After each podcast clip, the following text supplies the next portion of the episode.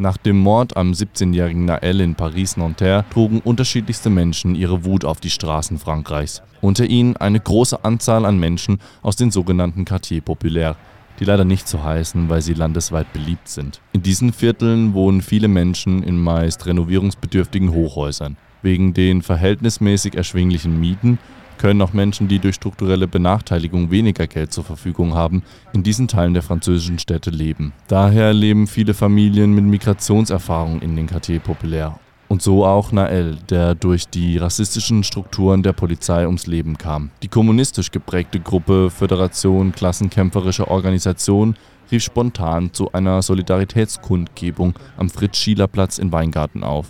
Radio Dreigland war vor Ort und hat mit den Veranstaltenden gesprochen.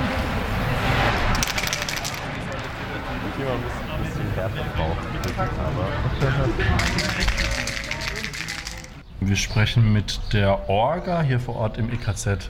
Ihr macht einen kleinen kundgebungsähnlichen Stand, wie ihr es auch schon bei Preise runtergemacht habt, im Innenhof.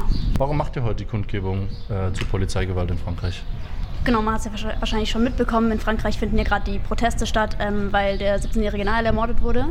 Jetzt haben wir mitbekommen vorgestern, äh, dass da ein weiterer Polizeimord dazugekommen ist an einem 27-jährigen Mann.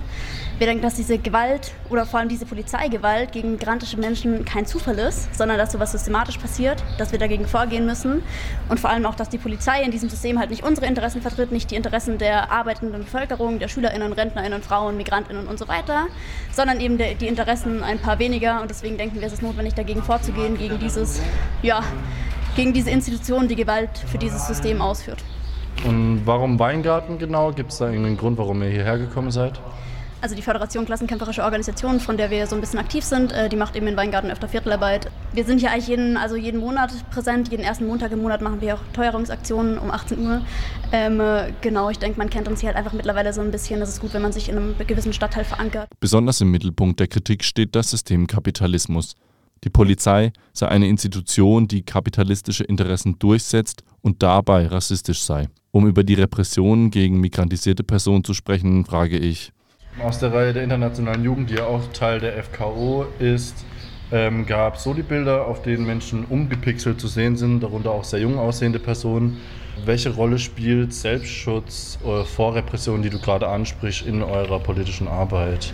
Genau, ich denke, das diskutieren wir sehr ausführlich. Also die Personen, die da auf dem Bild waren, die waren ja selber in unserer Organisation, haben dem auch alles zugestimmt. Also äh, wir haben da niemand ungefragt fotografiert. Ähm, ich denke, wir haben so ein bisschen die Linie, dass wir sagen, naja, wenn wir uns als internationale Jugend entscheiden, offen auf Demos aufzutreten ähm, oder auf öffentlichen Versammlungen, dann bekommt die Polizei ähm, das mit, wenn sie das mitbekommen will.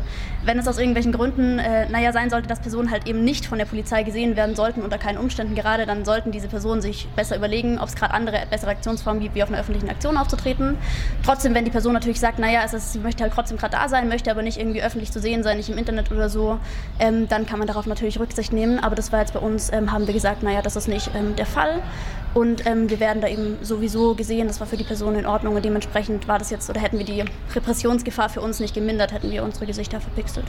Hier unterscheidet sich das Verhältnis zum Thema Selbstschutz von anderen linksradikalen Gruppen. Wo die Aktivisti der FKO mit ihrem Gesicht für ihre Aktionen einstehen, gibt es andererseits berechtigte Bedenken, den Behörden Daten zur Auswertung freiwillig bereitzustellen. Gerade migrantische Proteste müssen mit anderen Formen von polizeilicher Gewalt rechnen als mitteleuropäisch gelesene Personen mit sicherem Aufenthaltsstatus. Ähnliches gilt auch für Protestformen, die über zivilen Ungehorsam funktionieren.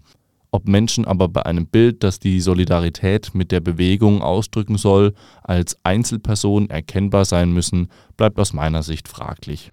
Im Zuge der Proteste in Frankreich wurden neben Plünderung von Geschäften und öffentlichen Gebäuden ja auch andere ähm, Sachen gemacht. Also es wurde zum Beispiel ein Denkmal geschändigt von einem KZ, ähm, ein Shoah-Denkmal, dem drauf stand, dass eine weitere Shoah geplant ist.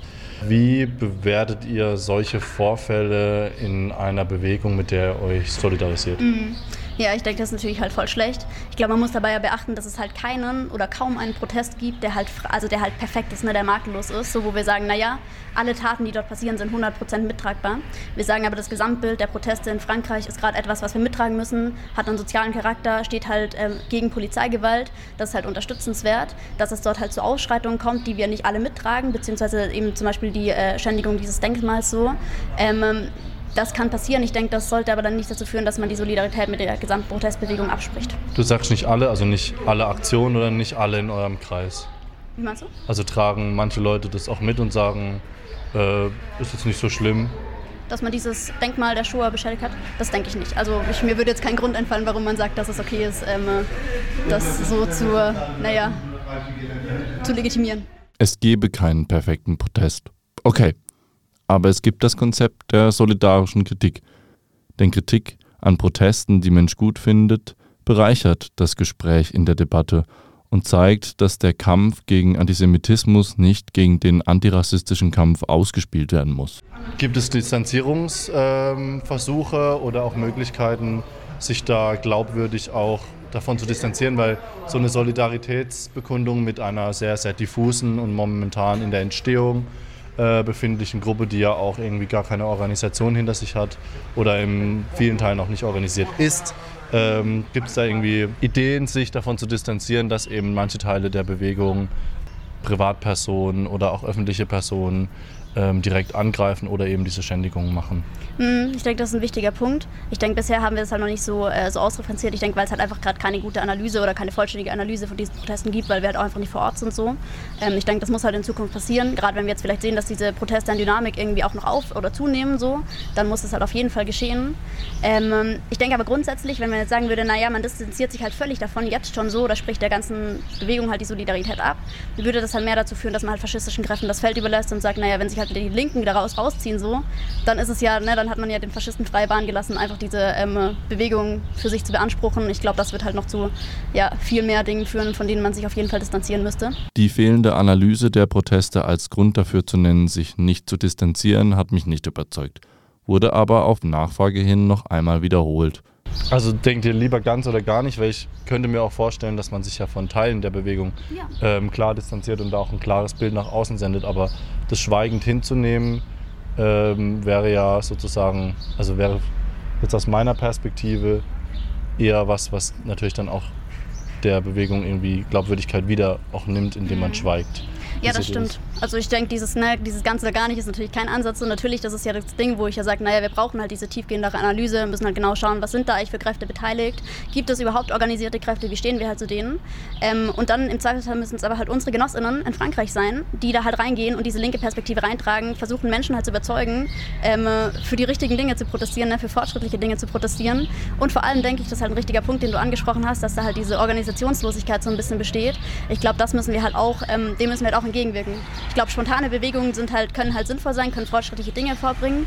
Aber ich glaube, auf lange Frist äh, müssen wir uns halt gemeinsam als Klasse zusammenschließen, müssen wir uns organisieren und müssen das auch unsere Genossinnen in Frankreich schaffen, dass man langfristige Möglichkeiten für die Menschen bietet, sich zu organisieren. Zudem sollen die französischen Organisationen, die parallel zur FKO denkbar sind, für die linke Perspektive in den Protesten sorgen. Haben die Proteste gegen Polizeigewalt nicht schon per se einen antiautoritären linken Charakter? Müssten die Genossinnen der FKO in Frankreich Struktur und Organisation in diese Proteste bringen? Oder inwiefern sind die jungen Menschen auf den Straßen Frankreichs eigentlich Teil derselben sogenannten Klasse, wie es die Menschen auf der Kundgebung sind? Wenn man sich bei euch im der Orga so ein bisschen umguckt und dann in die Protest, ins Protestgeschehen in Frankreich guckt, sind es ja, würde ich persönlich sagen, unterschiedliche soziale Gruppen, die hauptsächlich da engagiert sind. Wie äh, sagt ihr jetzt als gemeinsame Klasse, wenn dann doch relativ viele migrantisierte Personen in Frankreich Teil des Protests sind und hier in dem Protest jetzt hier am EKZ in Weingarten relativ viele nicht-migrantische Personen. Also das ist ja ein extrem wichtiger Faktor in diesem Protest. Mhm, auf jeden Fall. Ich glaube, es muss halt auch ein Ziel von uns sein, dass wir sagen, naja, es ist halt, ne, es ist wichtig, dass wir halt alle Teile der Klasse ansprechen. Dazu gehören halt äh, migrantische ArbeiterInnen, dazu gehören Frauen der Arbeiterklasse, äh, der ArbeiterInnenklasse.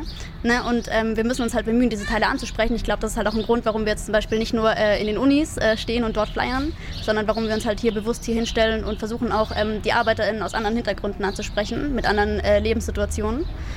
Ja, genau. Müssen wir auf jeden Fall hinarbeiten drauf. Arbeitende stehen im Zentrum und die Veranstaltenden sehen den Begriff Klasse als eine Art Fächer unterschiedlichster sozialer Gruppen, die alle vom Kapitalismus als Arbeitende ausgebeutet werden. Mir kamen die Machtstrukturen im französischen Staat, die rassistische Haltung innerhalb der Polizei und die Frage nach Privilegien bei Protesten zu kurz. Ein paar Jungs auf dem Fahrrad hatten vom Mord an Nael mitbekommen. Zwei von ihnen war es wichtig, etwas zu ihrer Sicht auf die Gewalt gegen den jungen Mann zu sagen. Wie findet ihr das, dass äh, Nael in Frankreich erschossen wurde von einem Polizisten? Das ist gar nicht gut. Warum? Gar so, warum wurde er halt erschossen? Der hat nichts damit der hat nichts gemacht. Er hat nur abgehauen eigentlich, oder? Er ist eigentlich nur abgehauen. Er hat zwar ein 17-Jähriger, ja, ohne Führerschein, aber man braucht nicht direkt zu schießen auf ihn. Man kann ihn stoppen und ganz normal rausholen.